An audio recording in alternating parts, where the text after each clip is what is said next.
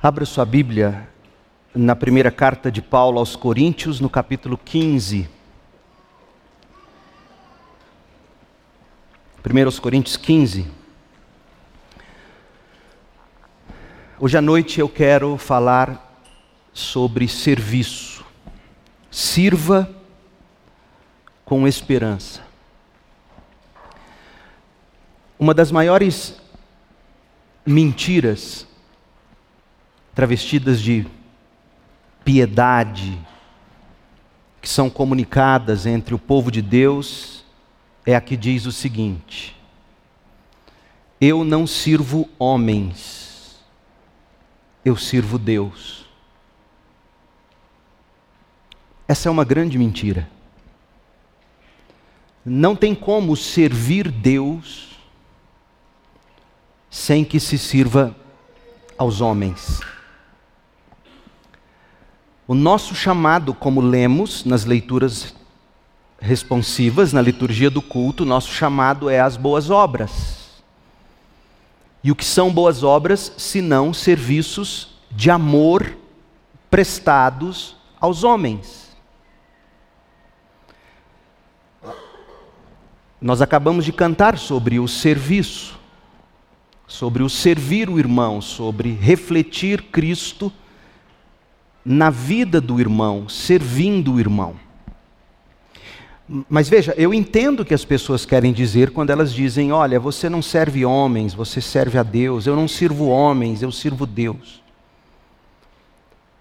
É uma maneira de dizer: eu vivo para glorificar a Deus. Eu entendo que existe esse elemento de verdade nesta afirmação. Entretanto, ela é perigosa porque faz você acreditar que o que você faz é só para Deus e não importa os outros. E isso isso não é cristianismo. Aliás, é impossível amar a Deus. João diz isso na primeira carta dele. Se você não ama o seu irmão. Portanto, por inferência, é impossível servir a Deus se você não serve o seu irmão. Se você não serve o próximo. Mas é muito difícil servir as pessoas. Eu que o diga. Tantas vezes você tem que, de algum modo, agradar a tantos gostos diferentes. Tantas vezes você tem que lidar com pessoas tão distintas, tão, tão diferentes. Umas são mais extrovertidas, outras são mais introvertidas. Uma, umas gostam do contato físico, do abraço, outras, sobretudo agora em época de pós-pandemia, as pessoas mais distantes. É, é, é complicado, a gente não sabe bem como servir. E quando você chega perto das pessoas, servi-las é muito difícil. É por isso que o jovem começa entusiasmado na faculdade, por exemplo, e persevera, recebe sua graduação e começa no mercado de trabalho, seja esse mercado qual for. E ele descobre, sem querer aceitar, que no fundo ele se formou para servir. Você se forma médico para servir. Você se forma advogado para servir. Você se forma professor para servir. Não existe formação que não seja para o serviço. O porteiro do seu prédio, o entregador do iFood, o motorista do Uber, do ônibus, seja qual for a sua vocação, a sua profissão, ela existe para você servir. Vocação é um chamado de Deus para o serviço. E quando você não entende isso, quando você não entende que o seu curso universitário, sua pós-graduação, seu aperfeiçoamento nada mais é do que uma maneira de você afiar suas ferramentas para você servir melhor os outros. Quando você não entende isso, você não apenas se torna um péssimo profissional, mas deixa de glorificar a Deus. Você e eu somos chamados a servir. Nós fomos criados para as boas obras, Paulo escreveu em Efésios 2. Nós lemos isso. Nossa fé sem obras é morta, é como um corpo sem respiração, sem oxigenação. Nós somos chamados para servir. Mas a gente não gosta do serviço por causa do pecado. Hoje à noite, encerrando a exposição no capítulo 15 de Coríntios, primeira carta aos Coríntios, eu quero dar uma motivação para você servir. A motivação bíblica. A motivação correta para você acordar amanhã, ir para sua empresa, ir para o seu trabalho, ir para casa onde você vai limpar. Seja o que for que você tem para fazer você possa acordar e saber que quando você levanta para servir, se é no Senhor, não é inútil, não é em vão. Olha como Paulo coloca isso. 1 Coríntios 15, verso 58, concluindo o capítulo. Portanto, meus irmãos, em consequência de tudo que eu disse, meus irmãos, derivado de tudo que eu disse, meus irmãos. E Paulo veio falando sobre a ressurreição de Cristo e a ressurreição dos crentes. Portanto, meus irmãos, sejam fortes e firmes. Trabalhem sempre para o Senhor com entusiasmo. Pois vocês sabem que nada do que fazem para o Senhor é inútil. Esta é a palavra de Deus.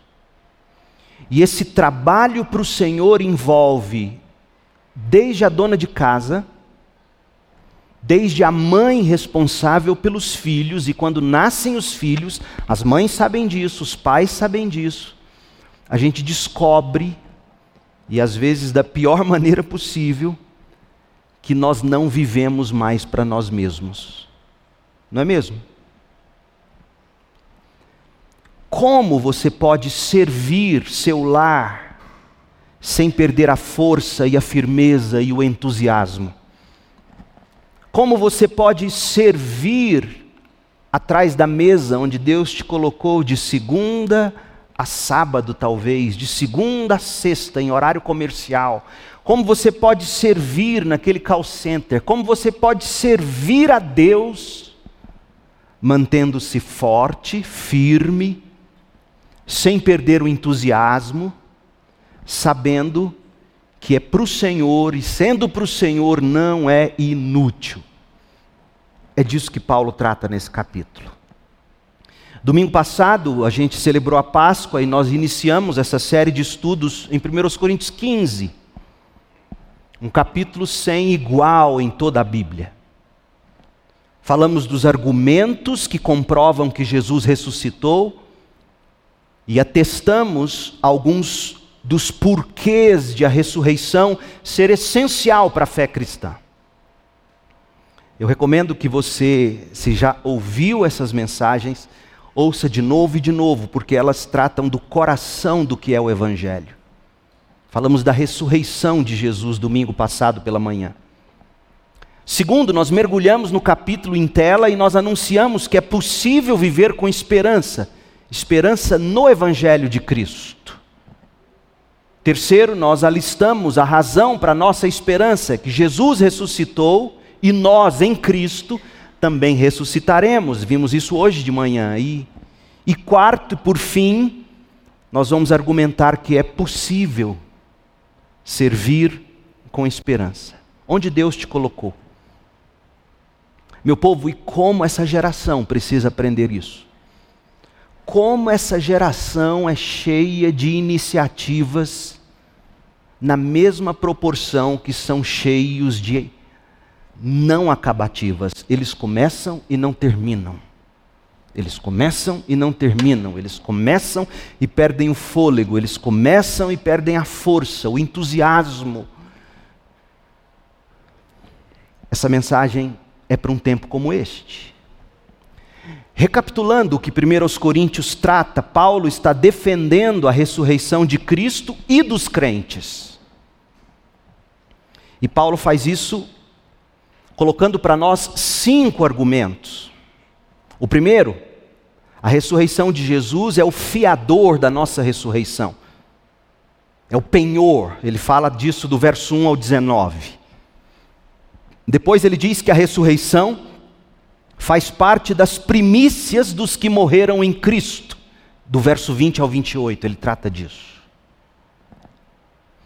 Depois, do verso 29 ao 34, ele vai dizer: Olha, porque Jesus ressuscitou e porque nós ressuscitaremos em Cristo, a realidade da ressurreição dita como você vive a fé e como você vive a vida diária, a sua vida comum. A ressurreição dita o modo como você lava vasilhas, como você cultua no culto público, como você exerce a sua profissão e a sua vocação. Em quarto lugar, a ressurreição dá provas de que os ressuscitados terão corpos glorificados igual ao de Jesus. Paulo fala isso do 35 ao 49.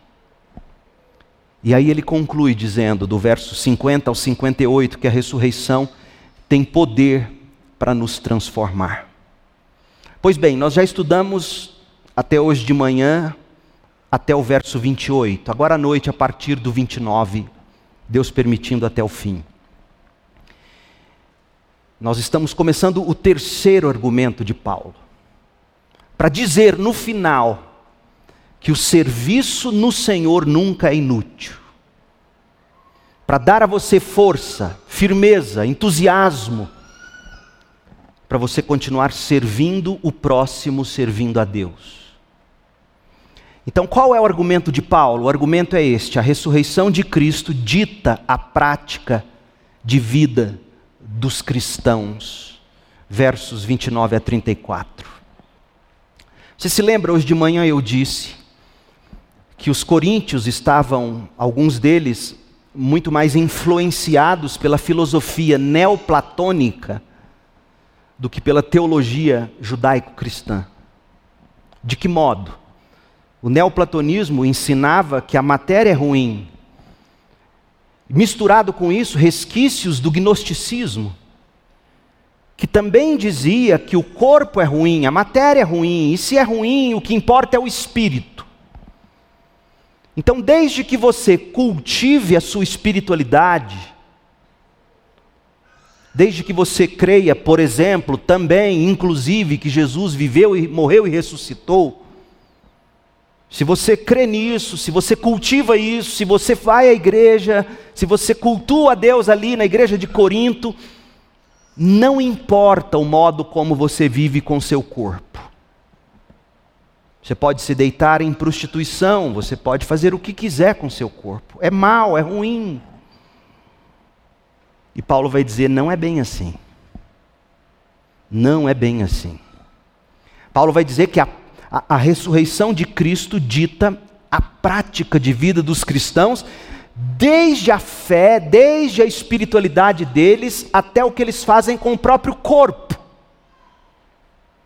E Paulo constrói esse argumento do verso 29 ao 34 de três maneiras. Eu, eu, eu quero fazer três perguntas, perguntas essas que Paulo se propõe a responder. E a primeira pergunta envolve o verso 29. Se não há ressurreição do corpo, como vocês dizem, Coríntios, ou alguns de vocês, vocês sim acreditam que Jesus ressuscitou no corpo, mas afinal ele era Deus, vocês argumentam, mas, mas se não há ressurreição do corpo do crente, olha como Paulo agora vai na, na raiz do problema. Se não há ressurreição do corpo, por que suas práticas religiosas? Lembra do argumento neoplatônico? Lembra do argumento gnóstico? Lembra do argumento falso? Olha, cultive o espírito, cultive a religiosidade, cultive, não importa o seu corpo. Paulo fala: pera um pouquinho. Se o crente não ressuscita em Cristo, por que suas práticas religiosas? Olha como ele coloca, verso 29. E o que dizer dos que se batizam em favor dos mortos? Se os mortos não ressuscitam, como dizem eles, alguns coríntios, alguns que se dizem cristãos, se os mortos não ressuscitam, por que se batizam em favor dos que já morreram? Ou seja, se não tem ressurreição do corpo do crente, por que suas práticas religiosas? Elas não valem nada. Veja, Paulo não está endossando o batismo em favor dos mortos. Essa é uma doutrina cara para os mormons. Paulo não está endossando isso. Paulo não está endossando nada parecido com isso. Pelo contrário, ele está pegando algo que era praticado entre os coríntios. Alguns estavam se batizando em favor dos mortos. Quais seriam esses? A Bíblia de Estudo NAA sugere que talvez fossem pessoas que creram em Jesus, mas a exemplo daquele ladrão na cruz que creu em último momento e, e, e não deu tempo de ser batizado, então é, esses coríntios vivos batizavam em nome dos crentes que morreram sem terem sido batizados. Alguns acreditam que é isso que acontecia por alguns dos coríntios e veja, de novo, Paulo não está recomendando isso. Paulo está pegando um ponto e dizendo: a espiritualidade de vocês não funciona se, se o crente não ressuscita. Paulo Paulo está mostrando, está provando que não existe esse tipo de espiritualidade que diz: cultive a espiritualidade e faça o que quiser com o corpo. Ele fala: vocês nem precisariam ser religiosos. Mas outros vão dizer que o que Paulo está tratando aqui, desse batismo pelos mortos, é, é como se Paulo estivesse dizendo: olha, vocês que são batizados em favor de seus próprios corpos mortos, ou seja, eles, alguns vão dizer que o que Paulo está dizendo aqui, ele está pegando a doutrina, a doutrina que diz que em Cristo nós morremos e nosso corpo vai perecer de algum modo, a não ser que Jesus volte. Então, pode ser que Paulo estivesse falando: olha, nem o batismo que vocês praticam é correto. A bem da verdade, não dá para saber ao certo qual era a prática coríntia que Paulo está tratando aqui. Mas o ponto é este: não, não, não se perca em discussões secundárias. Ah, que batismo era esse? É o batismo dos mormons? É o batismo não, não se prenda nisso, porque Paulo não quer que você se prenda nisso. O que Paulo quer que você entenda é o seguinte: existia uma prática religiosa que era cara para os coríntios. E ele diz: essa prática vale nada se o crente não ressuscita no corpo. Ele está dizendo o seguinte: a ressurreição dita a nossa fé, determina o que a gente crê. Gente, isso é tão importante. Porque desde Gênesis ao Apocalipse, por exemplo, no, no, em matéria de culto a Deus, ontem mesmo eu estava lendo sobre o princípio regulador do culto. E isso sempre foi muito caro para os protestantes, para os puritanos, para os batistas, sempre foram muito, foi muito caro para nós isso. O tipo de prática dentro do culto cristão, e de Gênesis a Apocalipse, você vai ver que importa sim o modo como Deus estabelece que ele deve ser adorado. Então Paulo está dizendo: olha, vocês ficam batizando aí em favor dos mortos, seja que prática for. Isso não vale nada. Vocês estão se contradizendo. Sim, é importante a, a, vida da fé em Cristo Jesus, é importante crer na verdade, tal como eu vos anunciei, ele diz no início do capítulo. Mas isso eh, só tem fundamento porque Cristo morreu, como dizem as Escrituras, foi sepultado e ressuscitou, como dizem as Escrituras. Aliás, foi a ressurreição de Jesus que transformou para sempre os apóstolos, os discípulos primeiros do século I, e todos os crentes ao redor do mundo, homens e mulheres que de repente se tornaram corajosos e entregaram literalmente o próprio corpo em sacrifício vivo, santo e agradável a Deus, na obra de servir ao Senhor servindo o próximo. Então, primeira, o primeiro argumento de Paulo é esse: olha, se não há ressurreição do corpo, por que, que vocês praticam religião? Se não há ressurreição do corpo, por que você se diz espiritualista? Se você não acredita na ressurreição. E, e deixa eu te dar uma nota de rodapé. Por que, que é importante a ressurreição, gente? Porque, dentre outras coisas, a ressurreição comprova que Deus aceitou o sacrifício que Jesus fez. Ele foi morto na cruz, recebeu sobre si mesmo toda a justiça e o julgamento de Deus, foi sepultado e ressuscitou. Como que dizendo, eu venci a morte, eu venci o pecado e Deus aceitou o sacrifício. Aí essa religião tem fundamento. Então a primeira pergunta que Paulo diz é essa: olha, se não há ressurreição do corpo, para que religião? Para que batismo? Segunda pergunta: se não há ressurreição do corpo, por que batalhar pelo Evangelho? Por que fazer missões? Olha como ele coloca, verso 30. E nós, por que arriscamos a vida o tempo todo se não há ressurreição? Pois eu afirmo, irmãos, que eu enfrento a morte diariamente, assim como afirmo meu orgulho daquilo que Cristo Jesus, nosso Senhor, fez em vocês. E se não haverá ressurreição dos mortos, de que me adiantou ter lutado contra feras? Isto é, aquela gente de Éfeso, ele se você ler Atos capítulo 19, de 23 a 41, você vai ver o que, que Paulo enfrentou em Éfeso. E por que que Paulo cita Éfeso aqui? Porque Paulo escreve essa carta estando em Éfeso. Ele estava em Éfeso quando ele escreveu primeiro aos Coríntios. E ele ainda escreve, você pode checar aí na sua Bíblia, 1 Coríntios 16, versículo 9, ele diz que uma porta grande, por, veja, 16, de 8 a 9, Paulo diz: Por enquanto permanecerei em Éfeso. Então, de onde ele escreveu a carta? De Éfeso. Permanecerei em Éfeso até a festa de Pentecostes. Por que, Paulo, que você vai permanecer em Éfeso? Porque há uma porta inteiramente aberta para realizar um grande trabalho aqui. Eu vou ficar em Éfeso porque a oportunidade aqui ainda é grande. Como é que Paulo sabia que a oportunidade era grande? Como é que Paulo sabia que Deus queria ele ali? Aí alguém poderia dizer, não, porque ele estava sentindo paz. Não, não tinha nada de paz. Olha o que ele diz a seguir: ainda que muitos se oponham a mim. Como isso é importante para essa geração que acha que diante da primeira oposição, do primeiro obstáculo, você tem que largar tudo, porque não vale a pena, não é de Deus e assim por diante. O que, que fez Paulo ficar em Éfeso enfrentando gente que parecia bicho, parecia fera? Ele acreditava que, mesmo que eles o matassem, seu corpo um dia ressuscitaria.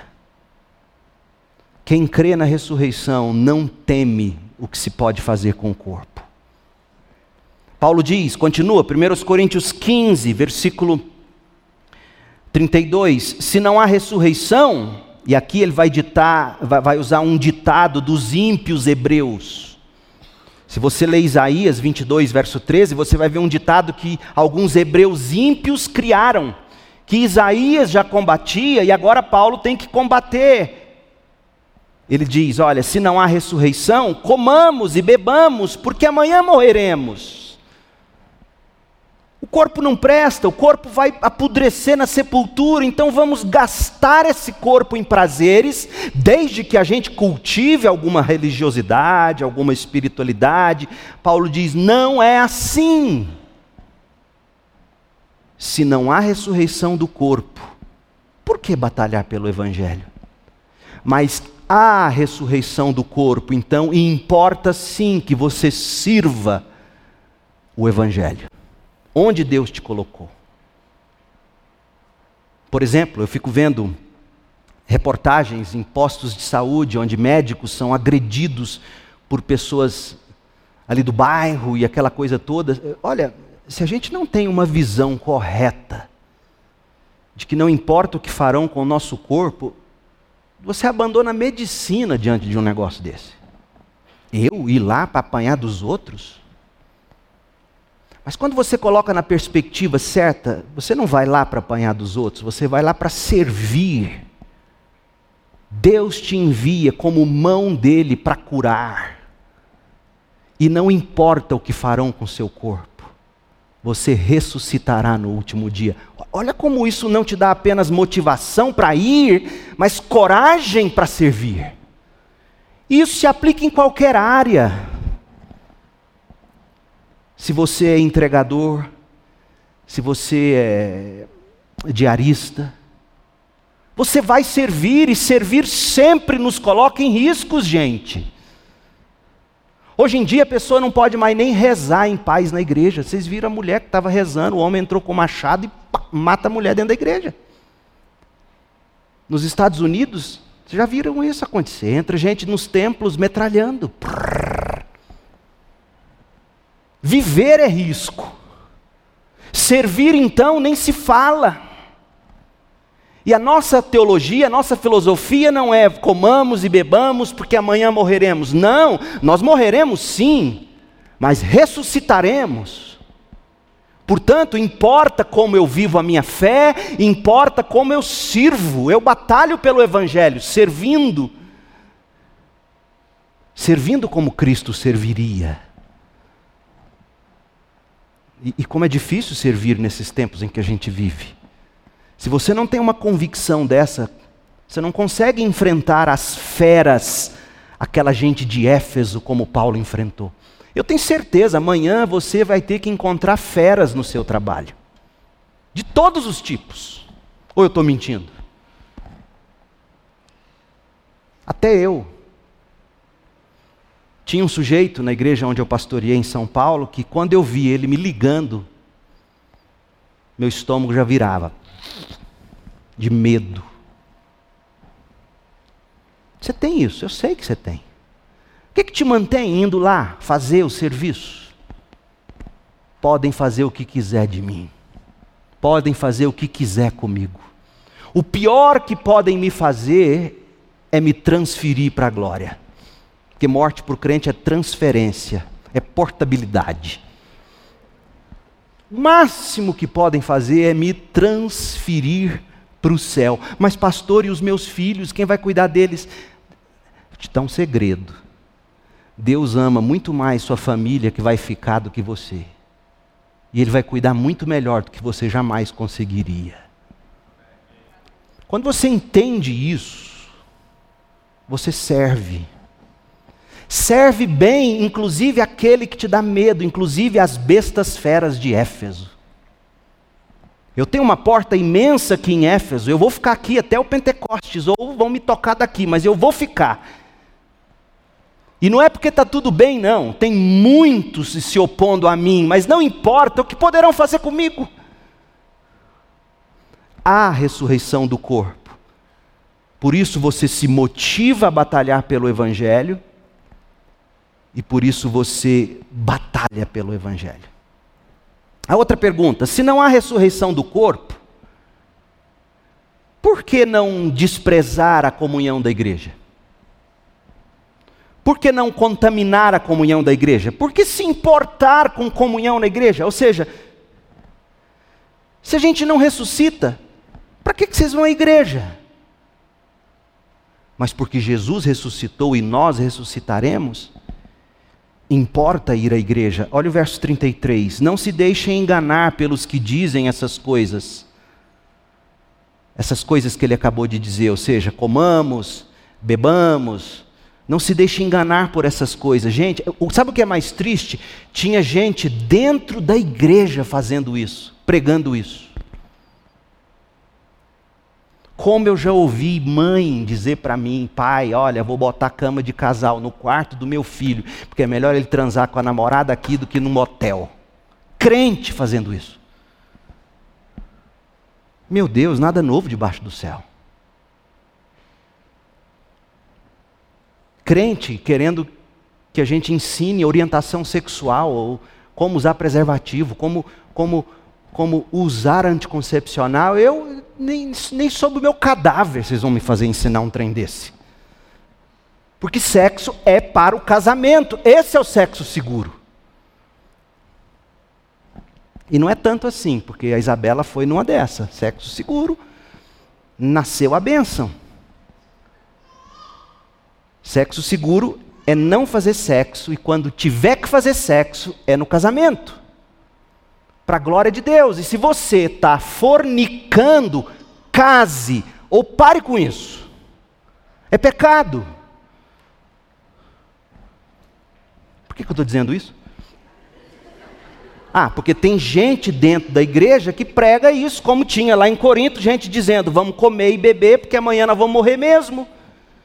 Não é dentro dessa igreja, não, pelo amor de Deus, entendam. É, é, aí fora isso acontece. Aqui, graças a Deus, vocês sabem esconder bem. Mas Deus está vendo. Ou se não está vendo. Não se brinca com Deus.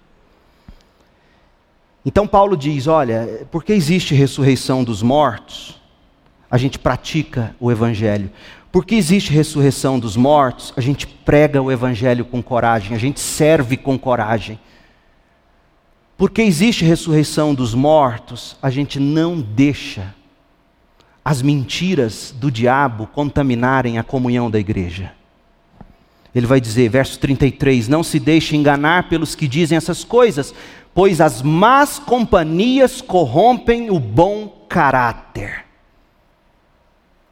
Sabia que esse aqui é um ditado dos gregos? E Paulo está dizendo: olha, os gregos sabem mais coisa do que vocês crentes. Bárbaros estão ensinando vocês. Vocês estão se associando dentro da igreja com pessoas de ensino deturpado e vocês estão se deturpando. Ô meu povo, chega. Chega de conivência com mentira e erro dentro da igreja de Cristo.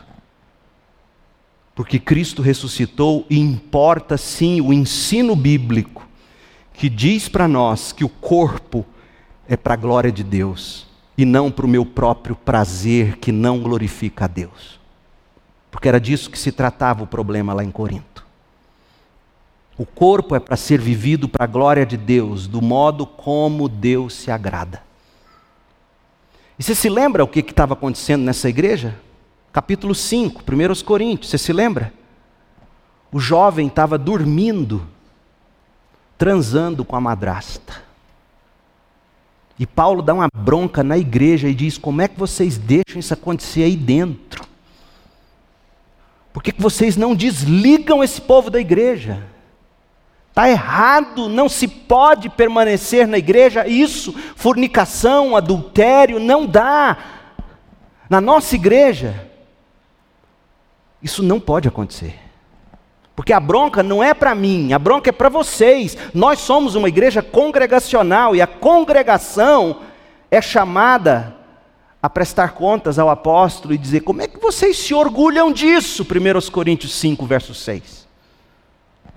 Não percebem que esse pecado é como um pouco de fermento que leveda toda a massa? Livrem-se do fermento velho, livrem-se desse pecado. Não dá para viver assim. Olha, meu povo, enquanto um de nós tropeça e cai, mas a gente vê suor e lágrima tentando se manter no caminho, a gente vai lutar por esse. Mas no dia em que se tornar cínico, e dizer eu não devo nada a ninguém, prova que nunca foi dos nossos. Enquanto estiver chorando e lamentando pelo pecado, eu faço, eu não queria, está errado, eu não consigo, a gente cuida.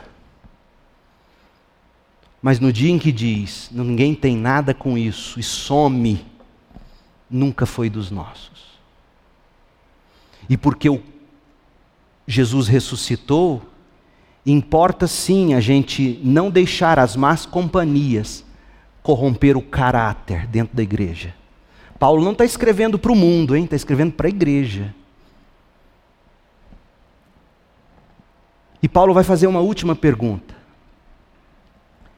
na verdade, ele vai fazer uma afirmação, ele vai dizer: a ressurreição dos mortos dita a prática de vida do crente. Olha o verso 34.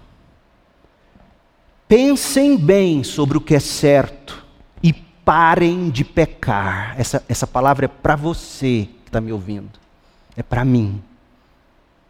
Pensem bem sobre o que é certo e parem de pecar com o corpo.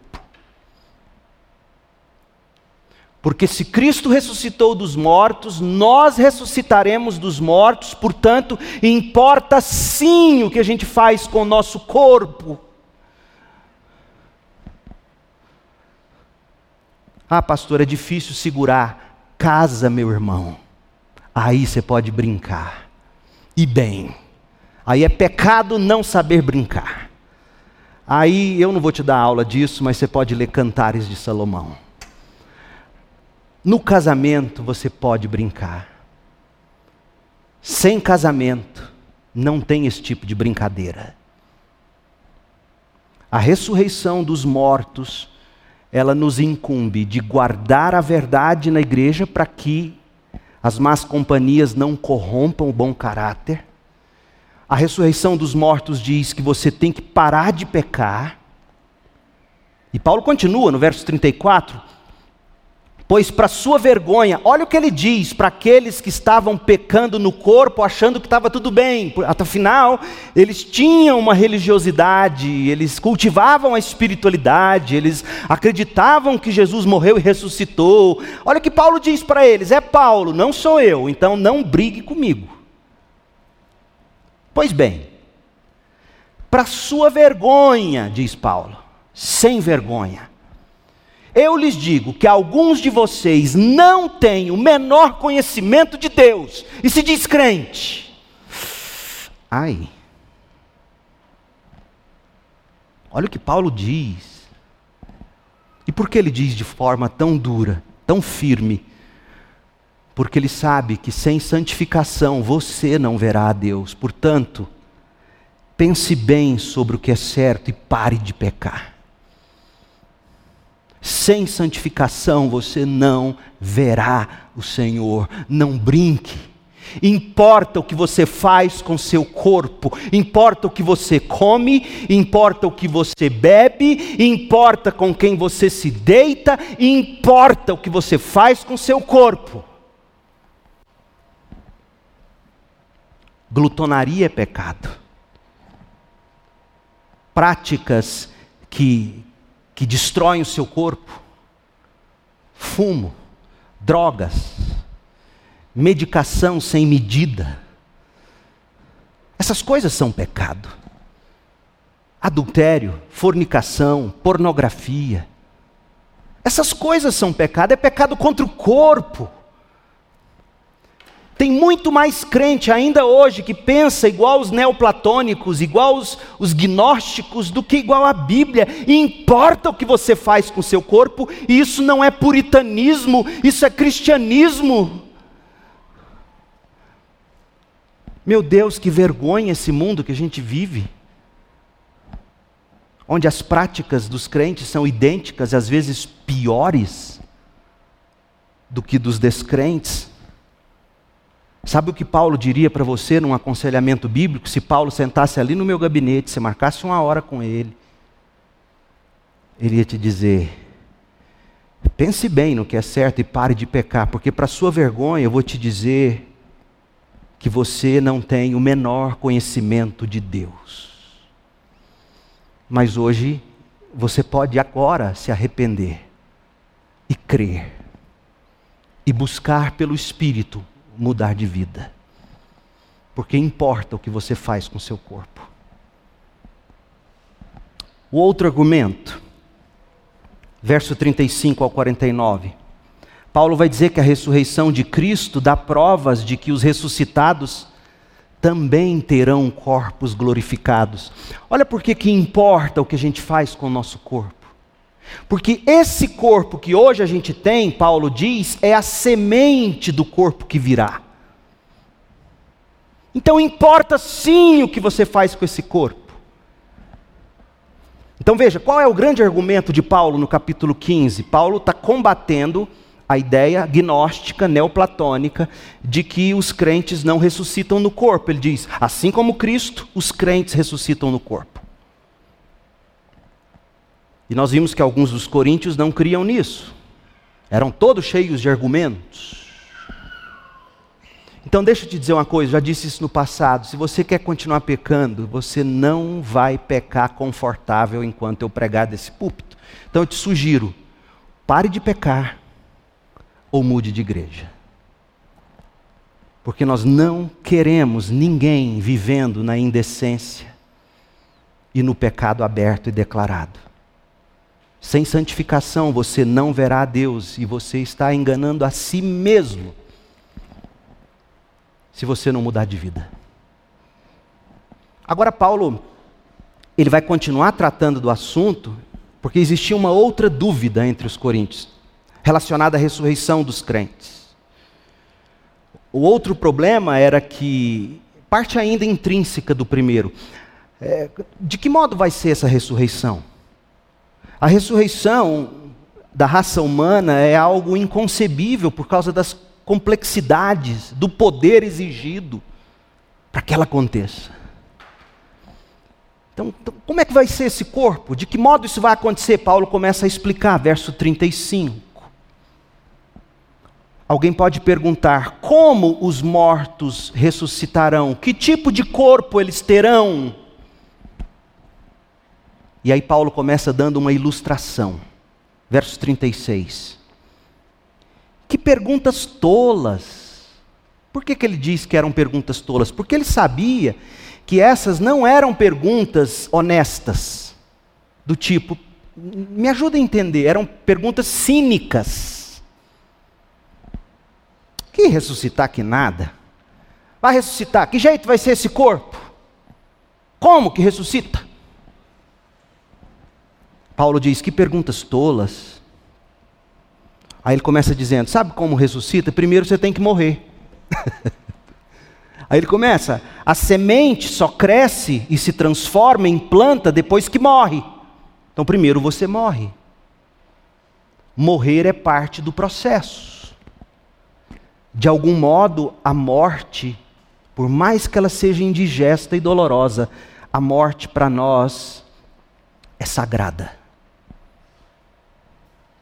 Por isso a gente tem todo o cuidado devido ao corpo de um morto.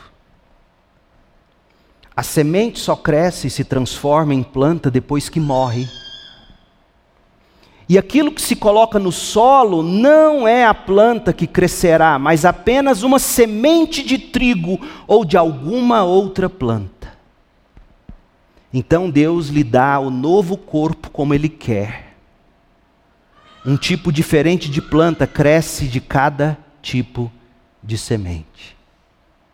De acordo com o seu corpo, algo novo, algo glorioso, algo esplêndido, mas que primeiro precisa morrer. Gente, como isso é importante.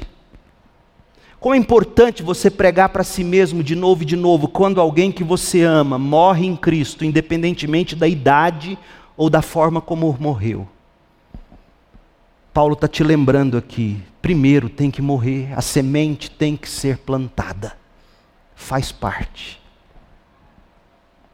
Aí Paulo passa a falar da forma como esse corpo vai ser, verso 39. Da mesma forma, há tipos diferentes de carne. Paulo aqui vai apresentar a ordem da criação de Gênesis 1 Lembra como as coisas que Deus criou, a ordem como Deus foi criando as coisas, só que Paulo vai citar a ordem das coisas criadas de trás para frente, de modo reverso. Da mesma forma, há tipos diferentes de carne: um tipo para os seres humanos, outro para os animais. Eu fiquei pensando, matutando, eu procurei todos os comentários que eu pude encontrar e ler. Nenhum tocou o ponto que eu vou tocar aqui. Parece que Paulo está sugerindo ressurreição, inclusive, dos animais. Parece. Eu não estou sendo categórico, Mas ele está falando da ressurreição dos seres humanos, outro para os animais, outro para as aves, outro para os peixes. Talvez Paulo esteja falando aqui da, da, da nova criação, de como será esplêndido. Paulo fala, verso 40, também há corpos celestes, corpos terrestres.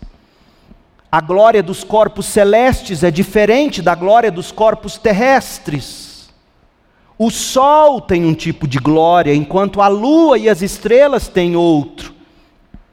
E até, e até mesmo as estrelas diferem em glória umas das outras. Umas são maiores, outras são menores, umas brilham mais, outras brilham menos. Umas têm um formato, a outra tem outra. O mesmo acontece com a ressurreição dos mortos. Tipos diferentes, segundo o seu próprio corpo, segundo essa própria semente que será plantada. Daí que me faz crer que sim, nós nos reconheceremos no céu mas de um modo glorificado. Eu vou saber que você é você, e você vai saber que eu sou eu. Olha o contraste com o corpo ressuscitado, verso 42. Quando morremos, o corpo terreno, ou corpo corrupto, o corpo perecível, quando morremos, o corpo terreno é plantado no solo mas ressuscitará para viver para sempre, incorrupto, viver para sempre imperecível, esse é o contraste. É um modo indireto de Paulo dizer: nunca mais experimentaremos a morte. Não há risco de outra rebelião no novo céu, na nova terra porque unidos em Cristo, como agora estamos e será plenamente em glória, jamais o pecado penetrará. E aí Paulo, Paulo, como um bom pastor que deve ter sido, além de um grande teólogo e missionário, plantador de igreja, ele diz no verso 43: Nosso corpo é enterrado em desonra, em vergonha. Gente, tem coisa mais humilhante do que alguém morrendo. Ou quantas vezes eu fiz visita em hospitais a ovelhas e quantas vezes eu ouvi a mesma coisa: Ô oh, pastor, não repara não, meu cabelo. Não repara não, não tive tempo nem de, de passar um batonzinho. Gente, é, é humilhante esse estado. E Paulo reconhece isso. E Paulo diz: o nosso corpo é enterrado em desonra, em vergonha, mas ressuscitará em glória é enterrado em fraqueza, em debilidade, em enfermidade, mas ressuscitará em força, em poder, em excelência.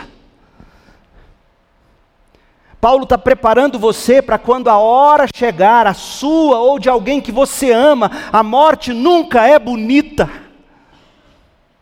é desonrosa, é vergonhosa, é debilitante, adoece, é horrível.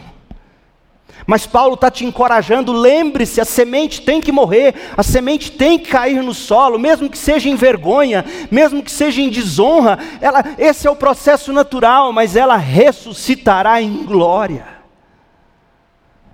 Verso 44. É enterrado como corpo humano natural, mas ressuscitará como corpo espiritual. Pois assim como há corpos naturais, também há corpos espirituais. A palavra natural é psicos, de onde vem psico, da psicologia, e a palavra espiritual é pneumáticos, de onde vem espírito. Aí tem gente que pega essas palavras, faz um monte de. Mas nada de diferente, Paulo quer dizer, não será mais como hoje. Será algo sobrenatural será algo espiritual. Então, esse é o contraste: o corpo vai ser semeado em desonra, enterrado em vergonha, mas vai ressuscitar glorioso. Vai ser enterrado um corpo humano natural, mas vai ser ressuscitado um corpo glorioso espiritual. Portanto, crente, importa como você usa seu corpo.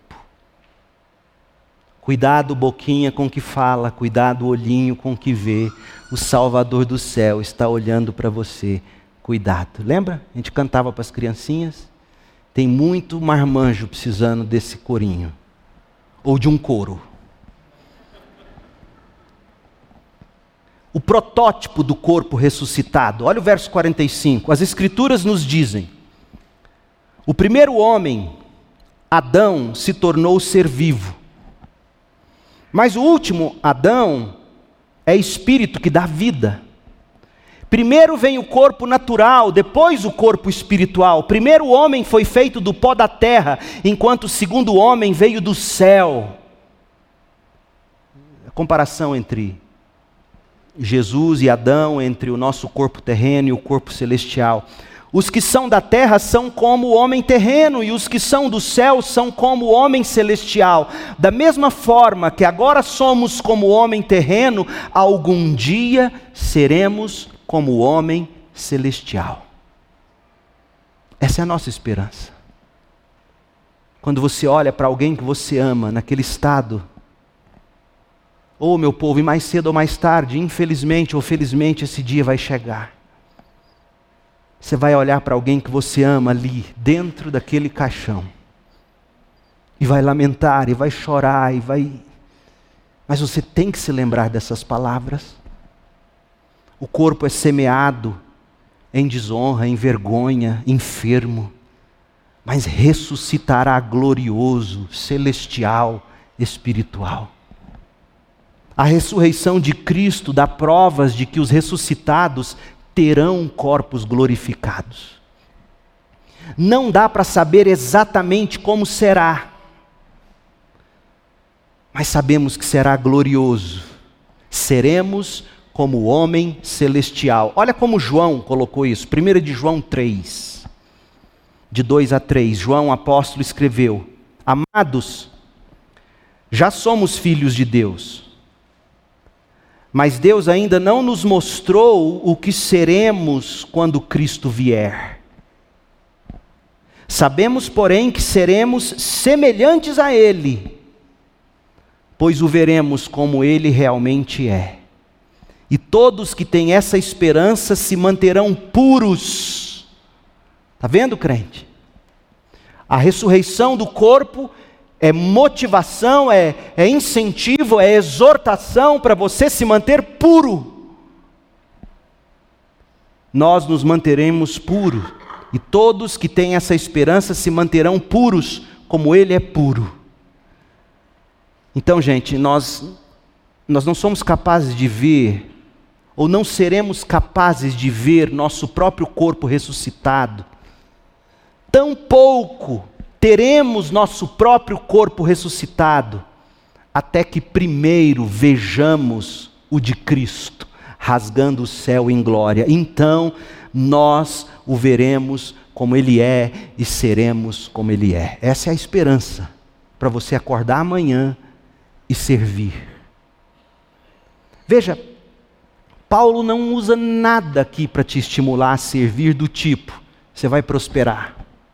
Você vai reinar em vida. Você vai ser sadio. Pelo contrário, ele diz: você vai morrer. Vai ser feio. Vai ser vergonhoso. Vai ser humilhante. Vai ser doloroso. Mas tem que ser assim. Para que você receba seu corpo glorificado. Ô crente. Abrace essa verdade, ame essa verdade. Olha, o que um teólogo alemão, Erich Sauer, escreveu sobre esse texto de Paulo. Ele disse assim: Desse modo, o túmulo do homem torna-se a sementeira da ressurreição, e os cemitérios do povo de Deus tornam-se, por meio do orvalho celestial, os campos de ressurreição da perfeição prometida. Que jeito de ver a morte e a ressurreição. A ressurreição vindoura é a esperança, é a motivação da igreja e dos crentes. Aconteça o que acontecer com o seu corpo atual, seja o seu corpo saudável ou doente, bonito, comum ou feio, perfeito ou cheio de cicatrizes, bem vivido ou mal vivido, ou se ele é dado à tortura ou à fartura, tanto faz, seu corpo não é seu corpo permanente. É apenas uma semente, provisório. Você tem sim que colocar esse corpo em santidade, mas você também não pode se apegar tanto a esse corpo. Nossa abençoada esperança e garantia de que esse corpo natural, criado um dia por Deus, será transformado em corpo espiritual. E embora a gente tenha apenas um vislumbre de como será esse novo corpo, já é o suficiente, não é mesmo? Saber que nós seremos semelhantes a Cristo quando Ele vier. Agora, Paulo está pronto a estimular você a servir. Está vendo, gente? Não esperem do seu pastor, não esperem do pastor Leandro Peixoto.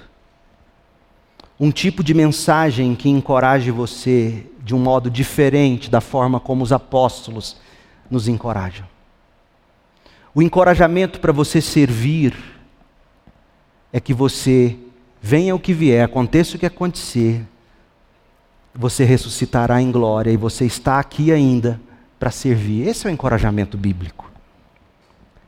E aí Paulo vai falar do poder de Deus para transformar a gente. E aí, a partir do verso 50, a gente está caminhando para concluir, você vai ver Paulo, na verdade, compondo um cântico de vitória. O, que Paulo passa a escrever, do verso 50 ao 58, é tão sublime, que já foi musicado, por exemplo, no Messias de Handel já foi musicado no Requiem de Brahms. Talvez de muitas maneiras seja bem mais apropriado cantar o que a gente vai ler do que pregar, mas, mas vamos tentar pregando. Paulo vai antecipar a ressurreição, ele vai fazer isso falando da transformação, falando do triunfo, do tributo e da tarefa que nós temos diante de toda essa realidade. Olha a grande transformação, olha o que Paulo vai dizer.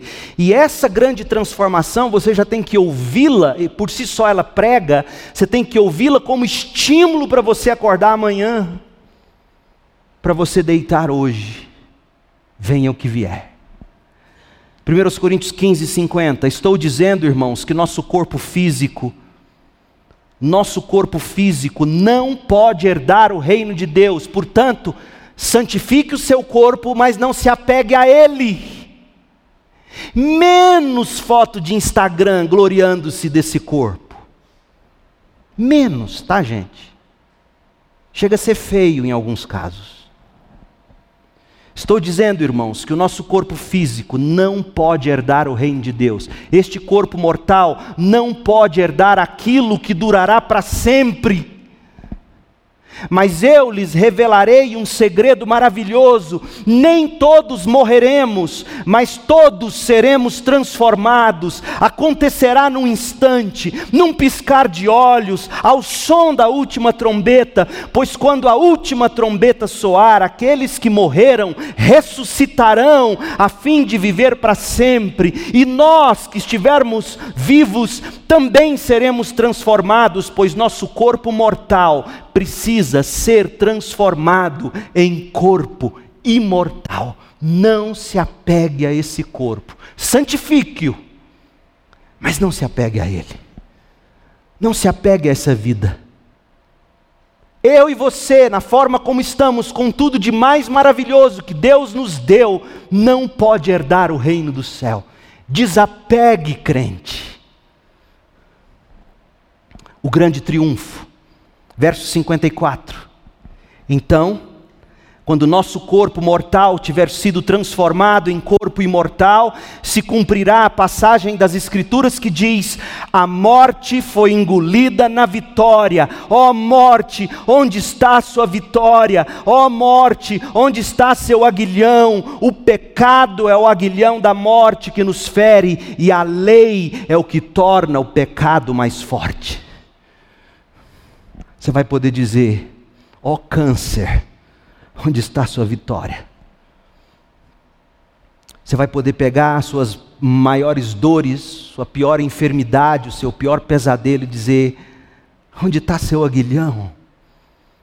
Onde está sua ferroada? Foi tudo tragado em vitória. É o grande triunfo, gente. Por isso que eu oro. Eu quero ser capaz de conseguir morrer de um modo triunfante. Como que dizendo: vem e me leva. Sinceramente. O grande tributo, verso 57. Mas graças a Deus que nos dá a vitória sobre o pecado e sobre a morte por meio de nosso Senhor Jesus Cristo. Esse corpo de morte, esse corpo de pecado, vai se decompor como uma semente, vai morrer. E nós receberemos, ou se estivermos vivos, seremos transformados num instante em um tipo de corpo glorioso que nunca mais sofrerá as ferroadas da tentação e do pecado. E sabe aquela luta que você trava há anos? Eu sei que eu não posso, mas eu não consigo, eu não dou conta. Isso não vai existir mais. Isso é libertador. E aí, com base nisso tudo, Paulo diz: portanto, meus amados irmãos, portanto, por causa dessa gloriosa transformação, por causa desse glorioso triunfo, ao som desse glorioso tributo, viva a sua grande tarefa.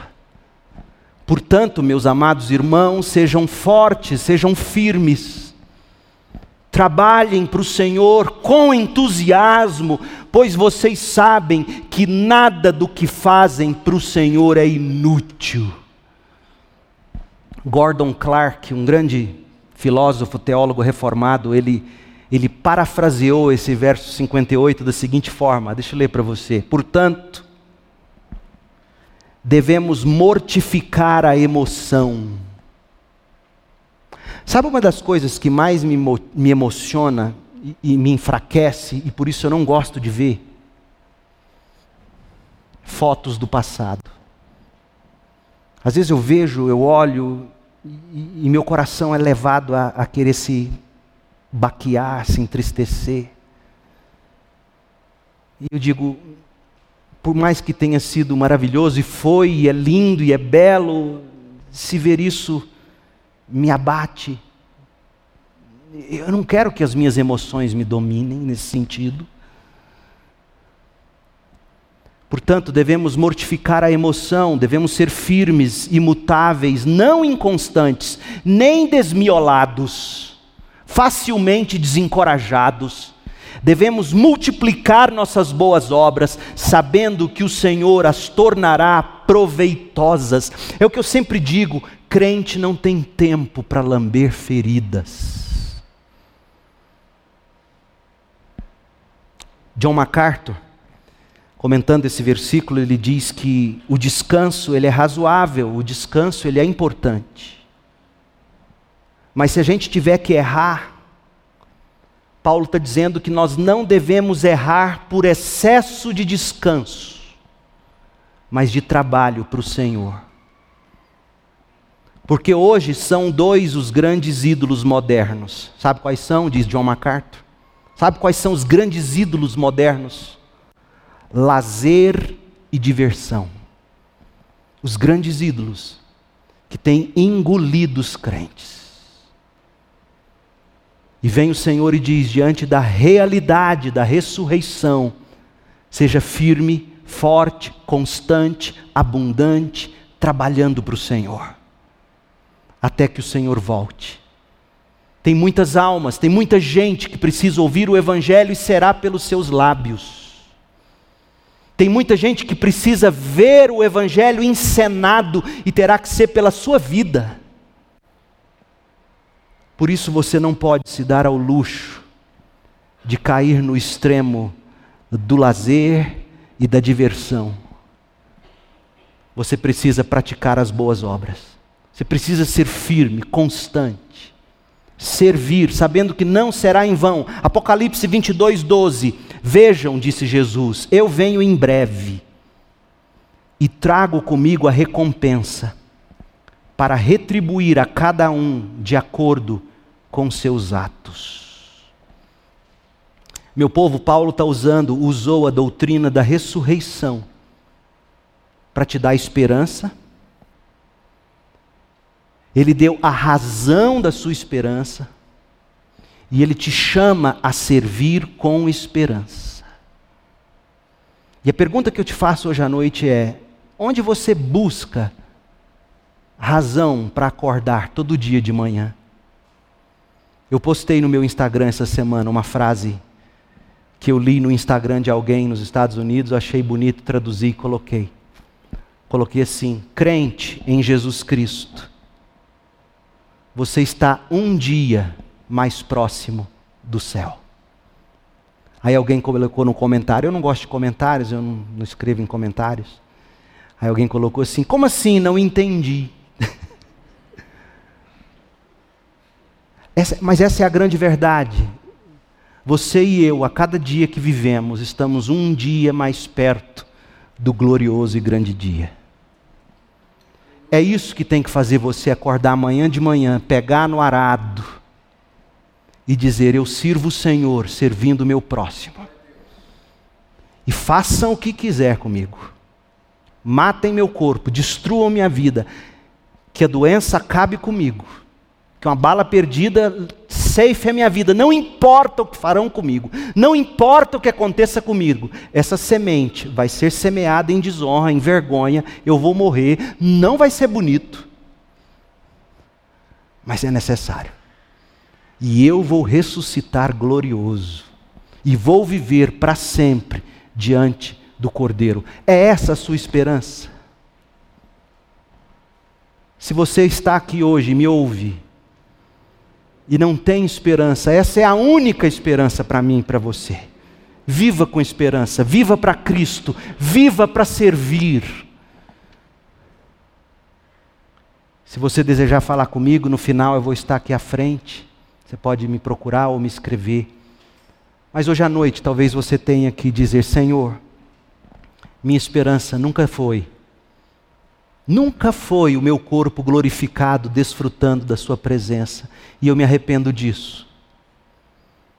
Porque até aqui meu desejo foi construir uma vida confortável para mim mesmo e que o Senhor me ajude. Fazer isso com Deus é como casar com alguém e dizer: Você me sustenta que eu vou viver meus prazeres. É desonroso. Talvez hoje à noite você tenha que se arrepender desse pecado crer em Cristo como seu Salvador, seu substituto, recebê-lo como seu maior tesouro e viver na doce e sublime expectativa de que a qualquer momento você o verá como ele é. Para alguns, ele vai ser o justo juiz. Para os seus filhos, ele vai ser o bom pastor. E vai cuidar deles para sempre e sempre. De que modo você quer encarar Jesus?